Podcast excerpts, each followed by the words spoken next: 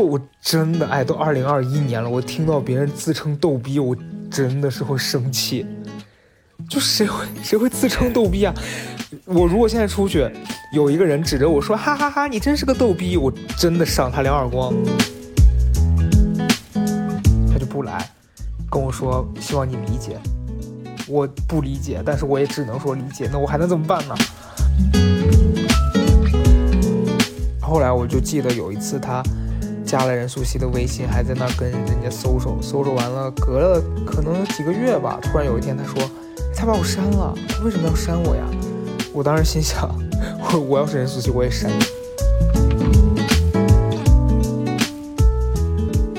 我必须跟大家说，我真是挺无语的。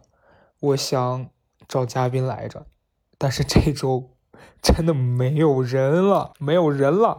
哎，我也不知道为什么，就现在这个播客已经沦落到请不到嘉宾这种状况，我真的大无语。先是约了一个朋友，他是一个自由职业者，未来可能还是会请到他。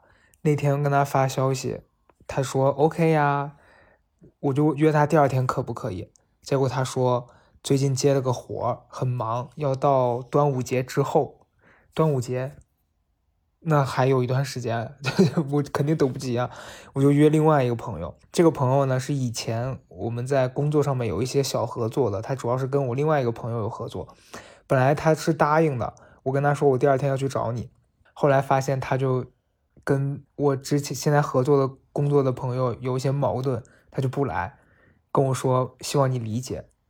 我不理解，但是我也只能说理解。那我还能怎么办呢？哎呀，好烦！然后就等于说这周又找不到人了。今天已经是周四了，再不录周六就没得播了，所以我只好又自己来聊一聊。刚好最近这一一个礼拜，反正在家闲着，也想了好多事情。哎，自己聊就自己聊吧，反正就 whatever。好，先先讲一个上周这个播客的后续吧。上周不是在。播客里面讲了一个人嘛，就那个 Q，就当时讲的时候也没想那么多，只是觉得说想通过这件事情引发一下自己对整个这一趟旅行的一个感受和思考。结果后来这个发出去之后呢，在公众号同步了嘛，结果不知道咋的就被建彪老师看到了，可能是他自己看的，也可能是别人推给他的，他就给我发一条微信，反正发的微信的。措辞也比较，哎，让我看了觉得好惭愧啊。他就说，呃，他冒犯到你了，不好意思，我跟你道歉，然后希望你那个这次的体验对你来说是有帮助的，什么什么的啊。我突然觉得自己特别小小家子气，小肚鸡肠，觉得自己真的是，但我觉得我也不后悔了。我觉得这事儿就是当下觉得该这么做就这么做了啊。刚好我觉得今天这一期可以聊一聊。跟社交啊什么有关有关系的事情，反正又是我自己一个人，我就一件一件聊吧。我觉得先先从哪开始呢？哦，可能大家平常也会经历，就你加了一个人，过了一段时间，突然被那个人删了，他也没跟你打招呼这件事儿。其实我觉得这个事儿好尴尬呀。我以前也想过，我说如果我加了一个陌生人，我们俩确实是在微信上根本就不会说话，我删他之前，我要不要跟他打个招呼呢？这件事儿就确实是很难去判断，呃，反正到现在我还是每次删的时候，我是不会去跟别人说一声说 “hello”，我要删你喽。我觉得这好奇怪呀，所以就一直也没有做，就都是直接删。因为确实有的人，如果你打开他的聊天记录，你都不知道这个人是怎么加的，那说明你们俩真的可能加了微信之后连话都没说过，甚至是。可能说了一些什么被你删掉了，那要么就是你俩的关系见不得人，要么就是你俩真的是没说什么要紧的事儿。所以就这种关系要怎么维持？我突然想到，我原来还在上班的时候，当时我的那个领导因为工作的关系，他加了任素汐的微信，就是那个女演员。因为我那领导确实是一个不太会。跟人相处的那种那种性格，反正他他的工作性质要求他加很多人的微信，但基本上他每次他也就是加了别人，也不会跟人家有任何互动，上来都是那种特别机械化、表面的那种 social，会跟人家说什么啊，很喜欢你啊，以后有机会合作这种，可然后可能说了之后就也再没合作过。那这种人通常你就是会删掉的吧？就对，对于一些可能对自己的呃朋友圈、微信好友有这种严格要求的这种朋友，他就会觉得我留着你干嘛呀？后来我就记得有一次他加了任素汐的微信，还在那跟人家搜搜搜搜完了，隔了可能几个月吧，突然有一天他说他把我删了，他为什么要删我呀？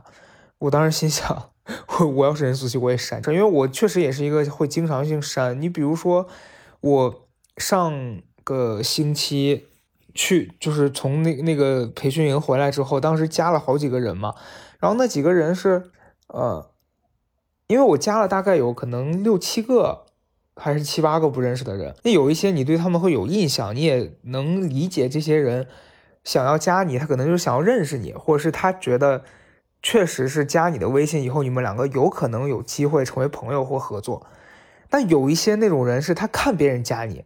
他也就非得凑上来加一下，这种人，你说你留着干嘛？然后你们两个圈子也完全不同，在朋友圈他发那些东西，你也不知道该如何跟他互动。这种人确实是留着也没用，我觉得留着只是一个早删晚删的问题。你比如说我我我当时去那边有几个人，有几个年纪比较小的吧，还是学生的那那个男孩女孩就过来说能加你微信吗？就我能感受到他们可能是对我有一点。想要认识我的那种感觉，我觉得就可以加，也就加了。可是有一些就不是，你比如说，呃，当时有几个那种就是律师吧，虽然说是律师啊，但这就要岔开一个小话题了，因为当时我们在讲，就是说每个人要分享一个自己的特点嘛，然后讲讲自己有什么人设什么的，就在课程当中有一个这样的环节。我就记得，我不知道是不是他们当中啊，反正当时那那一群人当中有一个人就跳出来说，啊，我觉得我的人设。是逗逼的律师，逗逼的律师。哦，你们感受一下我这个沉默。就我真的哎，都二零二一年了，我听到别人自称逗逼，我真的是会生气。就谁会谁会自称逗逼啊？我如果现在出去，有一个人指着我说哈哈哈，你真是个逗逼，我真的赏他两耳光。我觉得自称逗逼的人都是脑子有问题啊！对不起啊，可能就是也许会冒犯到一些朋友，但是我真的忍不住，因为我真的不不建议大家自称自己是逗逼，太尴尬了。尤其还是逗逼的律师，你你，请问你律师这个职业在哪种场合合适逗逼呢？你你在法庭上辩护的时候，你逗逼合理吗？就，哎，反正就是我对这个词确实有很大的敌意，我承认啊，就就反正是这样。然后当时那天结束了最后一天的时候，就有有一个。不认识的一个一个女士就跑过来说：“能加个微信吗？”我当时也很尴尬，我就我不能说不能。但是其实当时之前有一个女的跟我有有一个女生跟我说：“呃，加个微信。”然后她加完，她也很直接，她说：“我有什么这两天要是打这个比赛有什么不会的，我可以请教你吗？”我当时也比较直接，我直接就告诉她说：“我说我觉得如果有时间可以，没时间的话我可能也没办法。”她说：“啊，你怎么这么直接呀？”我心想，不然呢？那我们都不认识，我还上来跟你客套说哈哈可以啊。我也不是那种初入社会的大学生，就就是我觉得确实是没必要跟谁都学会拒绝，真的是一件非常有必要的事情啊。然后当时那天那个人要加我微信，我就觉得哎呀就加吧。结果他加的时候就出现那种名场面，就当你露出你的二维码，突然冲上来一到两个根本就不认识的陌生人，也突然要加你微信。然后就加吧，加了之后也不说话，就大家就彼此在那边保持一个沉默的关系。每天他朋友圈发那些奇奇怪怪的东西，就像像广告什么的。所以我后来就还是回来，我我把那天加的那几个人都删掉了，就觉得哎呀好烦。以后真的是，我希望下一步能跨出去的是这种，以后我就说不加就不加了，因为真的就是很困扰，加了也得删，是吧？所以真的是。挺烦的，我觉得这种跟陌生人的社交，其实其实大家一般会比较为难的点就是你不知道这个人以后有没有用，这是可能很大部分人的困扰。说多个朋友多条路嘛，就一直以来长辈对我们的教育，但是真的是多了条路嘛？那个路到底是通向哪儿的？你根本不知道呀。可能那个路通了通往的那个地方，你根本就不想去，所以我觉得，哎呀，就还是不要给自己那么多的负担。大家能成为朋友是缘分，成为不了朋友，那就是很正常的事情，没有必要给自己那么大压力，规定一个 KPI，说我必须认识多少朋友。我觉得你每年给自己规定要去哪旅游，去读多少书，做多少件事儿是合理的。但是你规定自己要认识多少人这件事儿，随机性太大了，我觉得没必要。反正这半年来，我一直觉得跟熟人之间的相处也确实是我比较头疼的一件事儿，因为有有一段时间我经常跟那个。宗正聊，就是我说我说就是我其实对人际关系这件事儿，呃，有一点悲观。怎么讲呢？就是其实大家大部分这个年纪的人都是独生子女嘛。你可能现在年纪小的的一些人家里可能有什么妹妹啊弟弟，但我们这一批孩子基本上都是独生子女。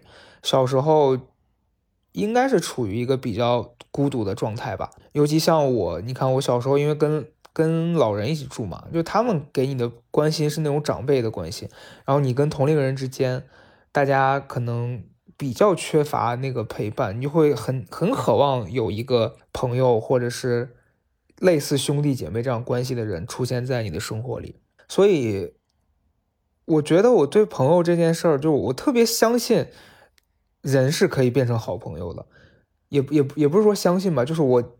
潜意识里面可能特别渴望这种关系特别好，因为我记得我小时候看那种电视剧的时候，谁家有弟弟妹妹啊什么的，他们就我觉得特特别好，特别幸福。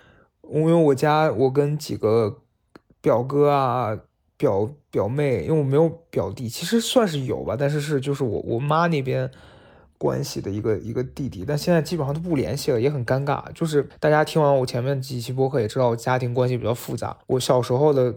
印象是当时可能那个那个时候我应该已经上初中还上小学小学吧，然后我妈妈那边呢有一个姨有一个弟弟出生了，当时年纪很小，我现在还有印象是他那时候还是一个婴儿吧，我们就带着他一起去公园啊干嘛的，当时就觉得很开心，因为小朋友可能对这种突然有了一个需比你年纪小，你需要照顾他的这样的生命。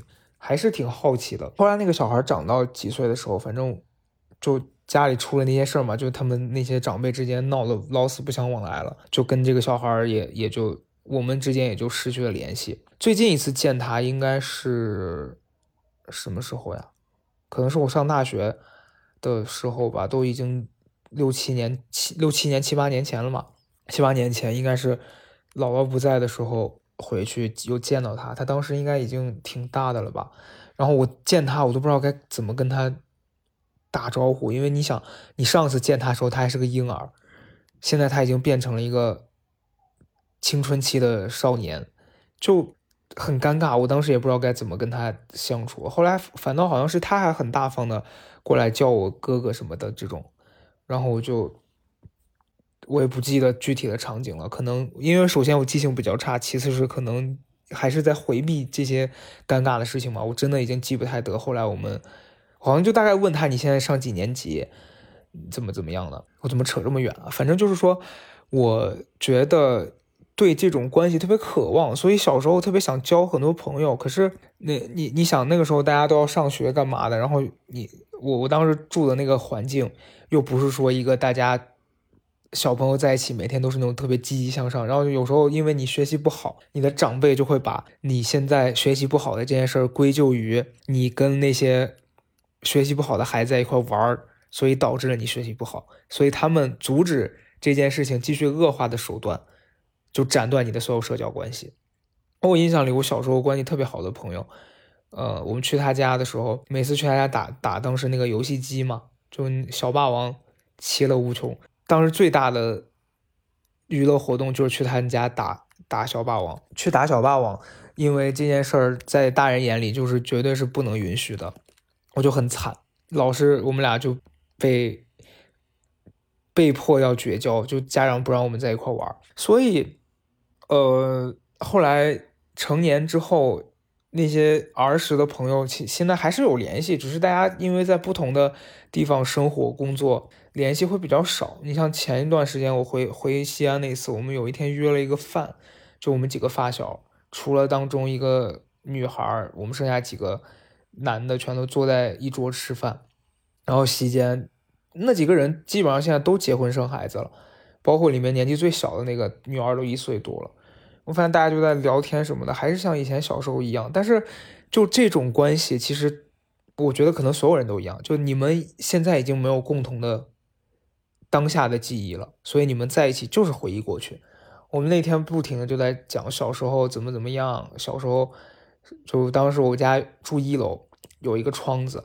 我那几个发小每天最大的娱乐活动就是扒在我家窗子上发疯，唱一些奇奇怪怪的歌。而且我们小时候最大的娱乐活动，你们知道是什么吗？就是改写明星时下的流行歌曲。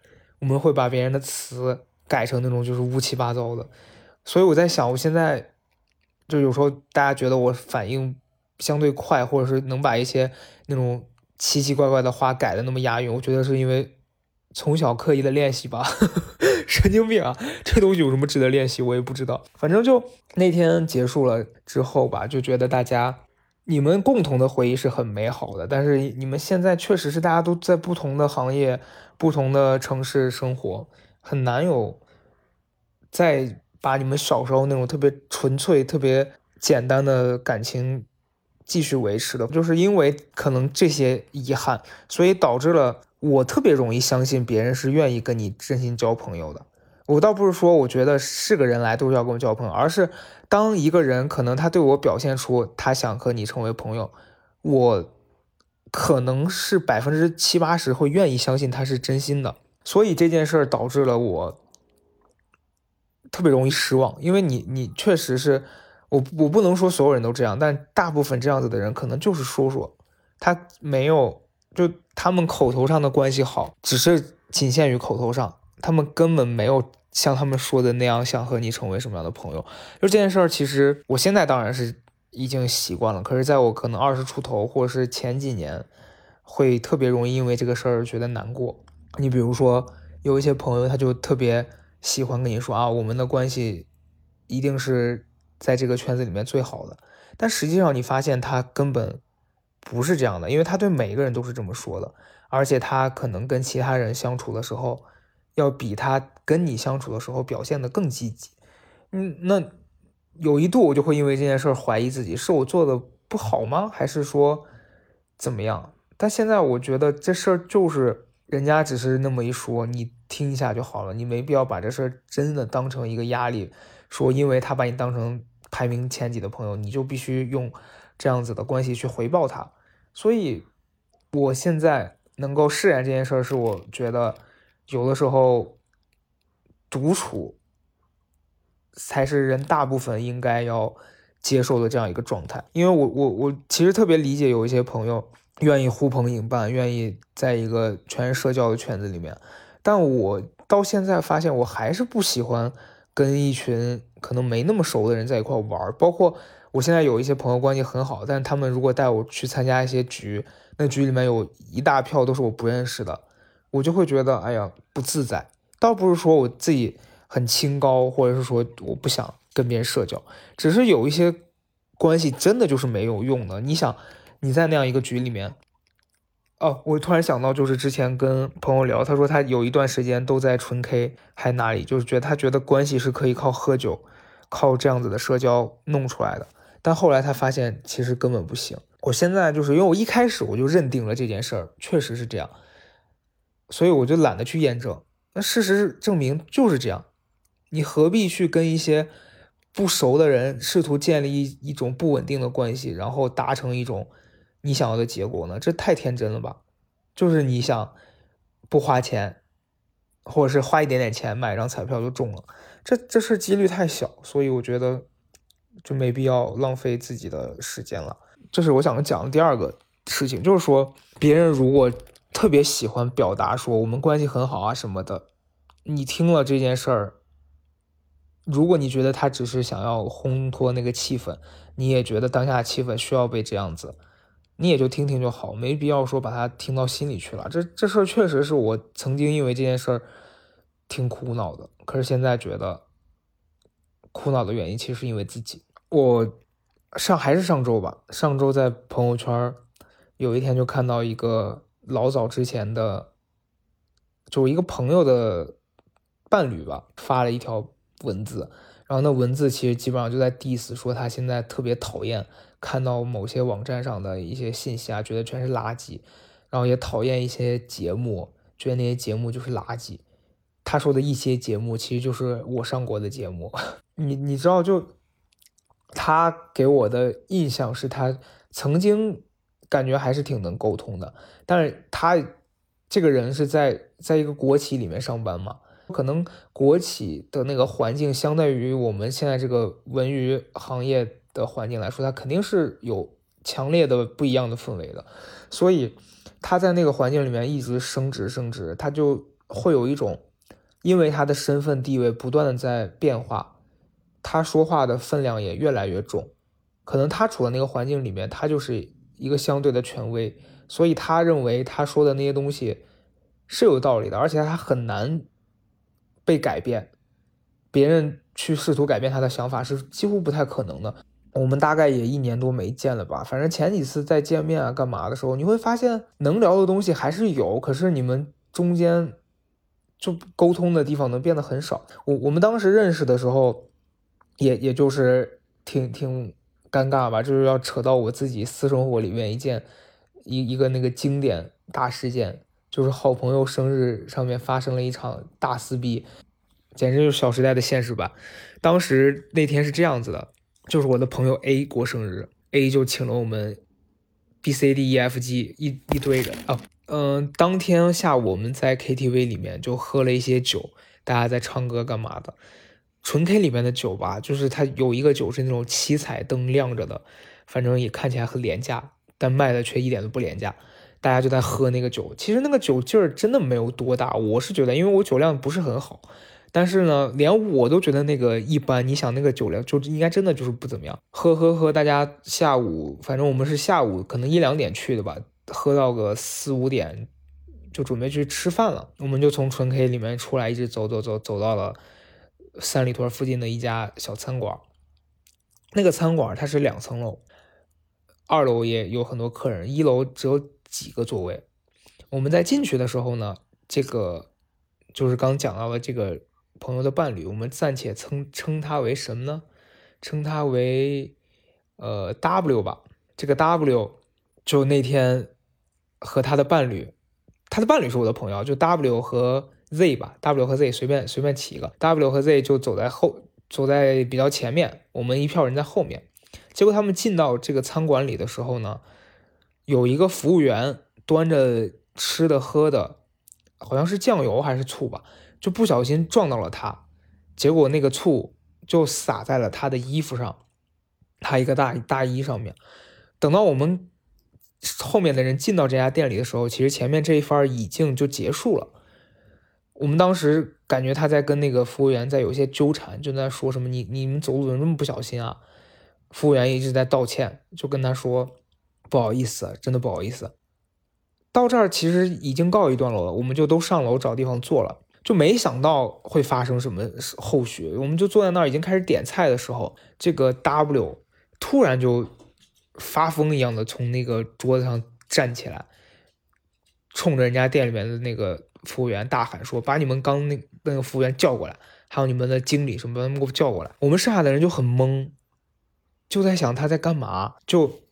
这时候，店经理吧，应该就过来想要试图处理这个局面，结果 W 就一直在破口大骂，就说什么你们这个店怎么搞的？什么他妈的，你们这些人没长眼睛吗？可能也没有这么夸张，但是反正就是很凶，是在说意思就是说你们把人的衣服弄脏了，这样就完了吗？你们就觉得这样就可以了吗？然后因为二楼它是一个相对比较逼仄的这样一个环境。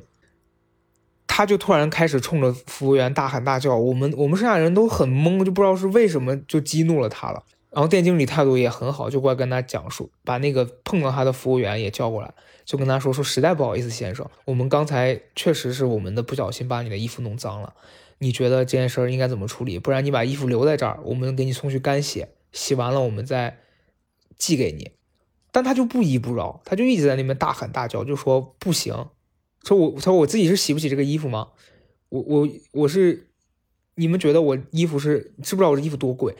然后我们当时就懵了，因为那个衣服确实也没有多贵，就但贵不贵不是重点啊，而是说你到底要干嘛？首先，人家撞了你，人家如果态度不好，你在这边闹，你是要一个说法。人家撞了你，人家也跟你道了歉，而且这番已经过去了。在我们看来，你都已经觉得没什么，都上楼了。结果你现在突然又下去，就也没有下去，突然就开始发疯。就我们其他人就很尴尬，而且二楼环境很逼仄嘛，就就坐了很多桌客人。当时有一桌邻桌的一个大哥吧，可能就觉得不理解，就是说你能不能别喊了，大家都在吃饭呢。他直接开始冲着人家就叫嚣，就说什么你他妈别管闲事儿，这不就是在找事儿吗？那你想这种情况打起来怎么办？我们肯定是起来劝的嘛，我们就开始劝他说呀，算了吧，算了吧，说说没那人家给你干洗，你你不然就让人家帮你洗。然后这个 W 突然就。冲冲着他对象说了一句：“你看看你交的什么朋友？”哦，我们当时完全剩下的其他我们这些 B C D E F G，我们全部懵逼，想说哈，我们是什么朋友？我我你你是什么对象啊？就反正这件事就很尴尬，但是我们当下也只能把这件事归咎于他喝多了。可是即便是喝多了，他这也太莫名其妙嘛，简直就是理直气壮嘛！就凭什么别人应该承担你这样子的情绪啊？反正就当天还是觉得。挺无语的吧？就，然后后来就等于说这件事儿闹成这样，我们饭也没法吃了，我们就只好就走了。那天饭也没吃。但是呢，当天是我这个朋友 A 的生日，我们也不能说就直接散了，我们就从这个地方离开，又换了一个吃烧烤的地方吧，在那边还硬着头皮又吃了一顿饭。结果那那天那个那顿饭结束之后，这个 W。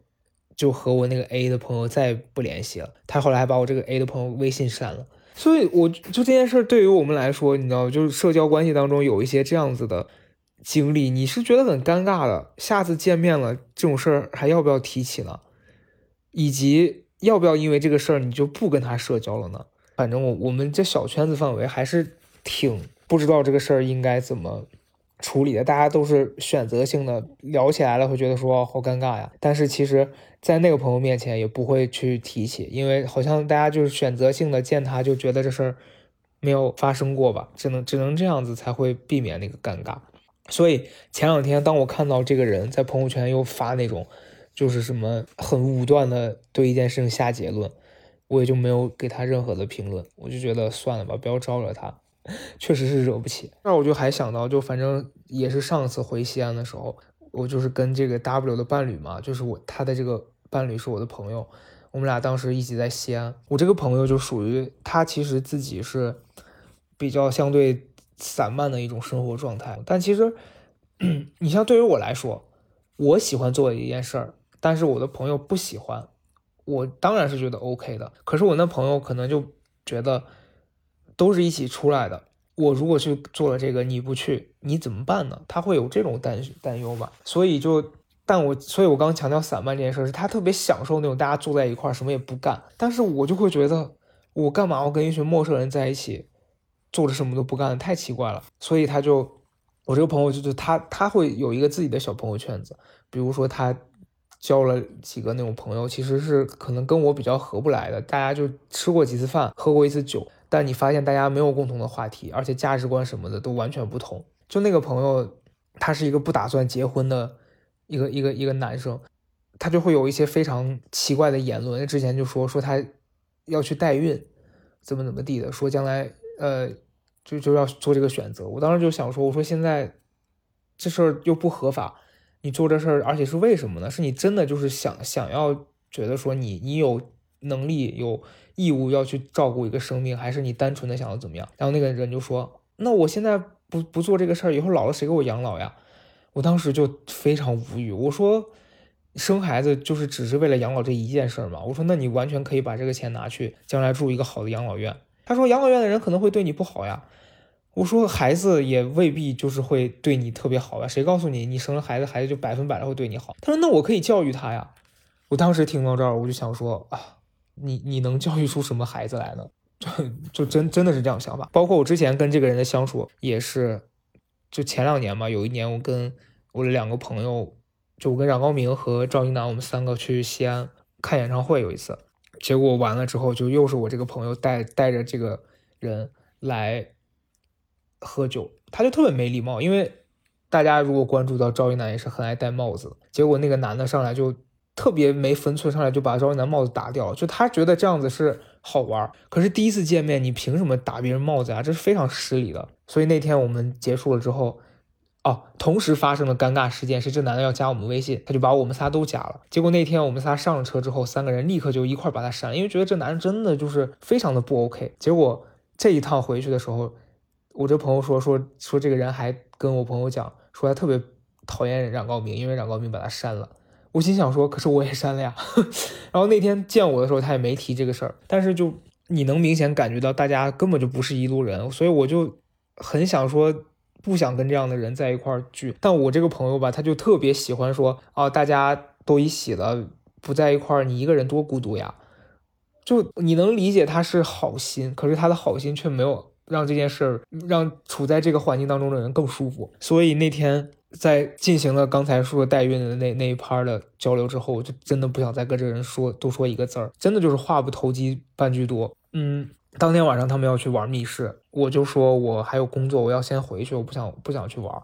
然后我那朋友就说说那你可以忙完工作来找我什么？我当时其实内心的想法就是我回到了。酒店，我当时内心的想法就是，我回到了酒店，处理完我手头的那些事情，我一定找一个借口跟他讲，说我就不去了，你们好好玩吧。结果那个人在听到我说这番话的时候，就直接打断说：“那你别来了呀，来了我们也散了。”就大家能 get 到我我的那个无语吗？就为什么市面上会有这么多 这种奇怪的人啊？我还是回到酒店，很坚持的自己做完了自己的事儿，洗了个澡，我就睡了。我那朋友就跟他们喝，喝到三四点才回来。反正，哎呀，我是觉得挺难的。就是你，你说你既想要舒服，但是你又不能确保每一个人都跟你达成共识，这件事就真的挺挺烦的。所以现在有时候我还挺享受自己一个人待着的。就我自己，我可以选择去做自己想做的任何事情，逛街也好看书也好。反正就是不用因为跟别人社交而被迫让自己做一些不想要做的事情，这事儿就是 挺挺烦的。我发现我其实就是上班也好，还是社交也好，我就特别讨厌被别人控制。我不知道你们有没有这种感觉，反正我觉得我没办法在职场待的原因，也是因为你要在这个地方生存，你就必须得要遵守这个地方的规则，而且。你还得在这个规则之下去创新，但你这个创新又不能背离人家的这个完全的这个氛围，所以就我特别讨厌这种，所以我才选择做自由职业。但是你你你说回到社交关系里面，你有时候又不得不去被这些东西给绑架，所以哎呀，真的好难。我觉得做人真的好难，讲一讲就觉得那能怎么办呢？除非你就搬到大山里。切断跟所有人联系，不然你就是要接触各式各样的人，挺头疼的。就是我前两天在听田馥甄的那个歌，就是人什么的最麻烦了。这个歌我就觉得，哎，完全是。包括我看那个 MV 啊，就他一个人在那边走来走去，我觉得我有一段时间就特别享受这种状态。我记得应该是去年夏天的时候吧，我当时有一次一个人突然就跟朋友在南锣鼓巷那附近吃完饭。当时夏天其实挺热的，可是就还是突然突发奇想，觉得说我想要一个人骑车的感受一下北京这个城市到底是什么样的状态，所以我就从南锣鼓巷骑了一辆共享单车，试图骑回长影。大家如果没有概念，可以去地图上查一下，大概反正也好几三三十公里吧，我不不确定啊，三十还是四二十，反正很远。我当时就一路骑一路骑。你发现沿途能看到很多形形色色的人吧？南锣鼓巷那边不是有很多那种乐器店吗？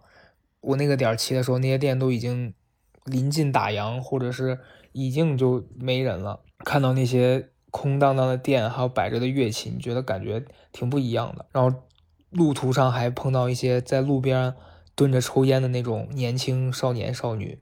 包括我印象最深的是有一个女孩吧，她就坐在路边儿，你也不知道她发生了什么，那你也不可能很很莫名其妙过去问问人家你怎么了，就跟你有什么关系呢？就所以有的时候我觉得我现在大部分时间觉得人还是挺孤独的，所以我特别能理解我有些朋友喜欢攒局，喜欢成为那个局当中的主角。